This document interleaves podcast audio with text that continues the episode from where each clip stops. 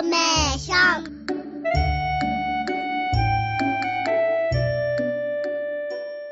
皆さんこんにちは。サンダ学び子育て情報局の時間です。この番組は毎月第1第3月曜日のお昼12時からお送りしています。三田市では学びの街三田を目指し教育や障害学習の充実を図るとともに子育てしやすい街の環境づくりのため様々な取り組みを進めています。この番組ではスタジオに市役所のご担当者の方にお越しいただき教育、障害学習、子育てなどに関する取り組みやサービスなどについてお話しいただきます。お相手は藤田望です。今回はスタジオに三田市健康増進課伊吹さんにお越しいただき食育の取り組みについてお話しいただきます伊吹さんよろしくお願いしますこんにちは。三田市健康増進課の管理栄養士の伊吹です。よろしくお願いいたします。お願いいたします。さて今日のテーマは食育の取り組みですが、どうして食育が必要なのか改めて教えていただけますか？食育は様々な経験を通じて食に関する知識とバランスの良い食を選択する力を身につけ、はい、健全な食生活を実践できる力を育むことです。生涯にわたって心身ともに健康に生き生きと暮らしていくために子供だけではなく大人にとっても食育が大切となってきます。食育は子供はもちろん大人にとっても重要だということですね確かに私たちが生きていく上で食べることって大切ですよね。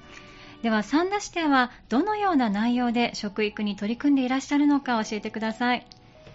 三田市では令和4年度に第2次三田市食育推進計画を策定したところです、はい、第2次三田市食育推進計画は健康の視点から進める食育として健やかな暮らしを支える食育の推進、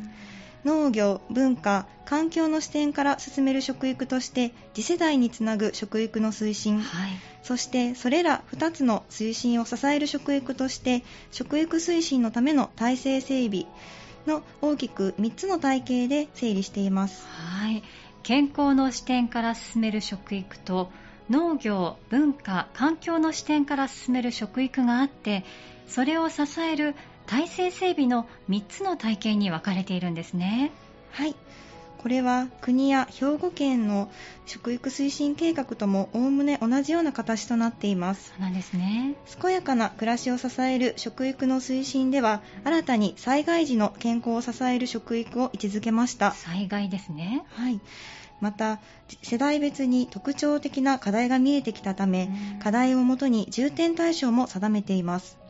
さらにコロナ禍でデジタル技術が飛躍的に進んだこともあり、リアル体験を大切にしつつも様々なデジタル技術をうまく活用しようということで、リアル体験クロスデジタル食育を基本的視点として定めています。リアル体験クロスデジタル食育と現代的だなと思いますがこれまでの具体的な取り組み教えてください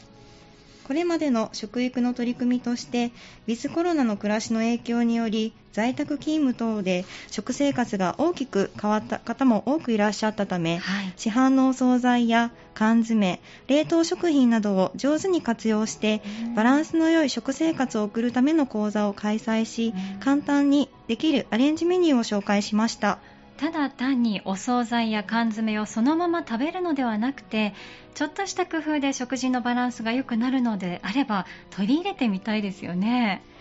在宅勤務など自宅で過ごす時間が増えると、うん、お昼は簡単に済ませようという方が多く特に麺類や丼物などの主食ばかりに偏りがちです、はい、そこで市販品を中心に包丁やフライパンなども極力使わずにバランスよく食べられるメニューを考えました、うん、確かに特にお昼は手軽に済ませようと思うことが多いかもしれませんね最近ではお惣菜や市販のものも充実していますしそれらをうまく活用して簡単にバランスよく食べる方法を知ってもらうことで少しでも健康につながればいいですよね。レシピは1分程度のショート動画にしています、市ホームページにサンダ食育ネットという食育のページに掲載していますので皆さんぜひご覧ください、はい、レシピ動画があると初心者でも分かりやすいですよね市ホームページのサンダ食育ネットに掲載されているということです。では伊吹さんその他に食育の取り組みは何かありますか？はい。これまでの食育の取り組みでは、はい、食育講座などでバランスの良い食事の説明に加え野菜を食べように力を入れてきました。野菜ですね。はい。1日に必要な野菜の量は 350g と言われています、350g というと分かりづらいので、えー、1日3食で小鉢5つ分の野菜を食べようとお伝えし野菜の量を実際に知っていただけるよう市内の小売店や事業所関係団体等と連携して食育の取り組みを行っています。小売店や事業所関係団体などさまざまなところと連携して食育の取り組みを進めているんですね。1日に必要な野菜の量 350g でしたね。かなり多いような気がしますが、いかがですか？そうですね。はい。厚生労働省が行った令和元年の国民健康栄養調査によると、はい、1日の野菜摂取量の平均は 280.5g です。350g を目指して、まずは小鉢1皿を増やすことから始めましょう。はい、また、8月31日は野菜の日です。831野菜の語呂合わせから来ています。この日に向けて普段自分が食べている野菜の量をチェックしてみましょう、はい、8月31日野菜の日にちなんで野菜小鉢1皿からチャレンジしてみるということですね。ではバランスの良い食事はどのようにすればいいでしょうか？主食主菜副菜が揃うように選ぶとバランスが良くなります、はい、ご飯麺パンなどの糖質が中心となる主食。肉魚卵大豆製品などのタンパク質が中心となる主菜、はい、野菜きのこ海藻が中心となる副菜。この3つが揃っていればおおむねバランスが整い健康的な食事と言えます。主食、主菜、副菜が揃った食事がバランスの良い健康的な食事と言えるということですね。はい。この3つを揃えることを意識してみてください、はい、私たちの体は私たちの食べたものでできているのでいろいろな食品をまんべんなく摂ることが大切です。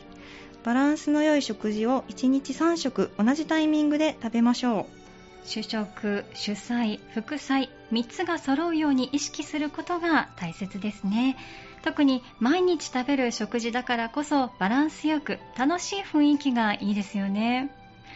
ではもっと食育について知りたい場合や食生活の相談をしたいという場合はどうすればいいでしょうか？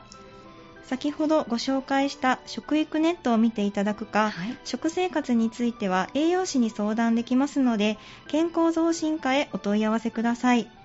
連絡先は559-6155です健康増進課には保健師もおりますので食事のことだけではなく健康についても何かお困りのことがあればお気軽にご連絡ください。ありがとうございます。食育や食生活に関するご相談については市ホームページの三田食育ネットをご覧いただくか三田市健康増進課079-559-6155 559 6155までお問い合わせください。いぶきさんどうもありがとうございました。ありがとうございました。今日は三田市健康増進課いぶきさんにお越しいただき、食育の取り組みについてご紹介いただきました。次回の放送は6月19日月曜日お昼12時からお送りします。また本日の内容は三田市のホームページに掲載しますので、ぜひご覧ください。三田学び子育て情報局。この時間は三田市が進める教育障害学習子育てなどに関する取り組みやサービスなどについて分かりやすくお伝えしてきました。さて次はどんなお話を聞かせていただけるのでしょうか。どうぞお楽しみに。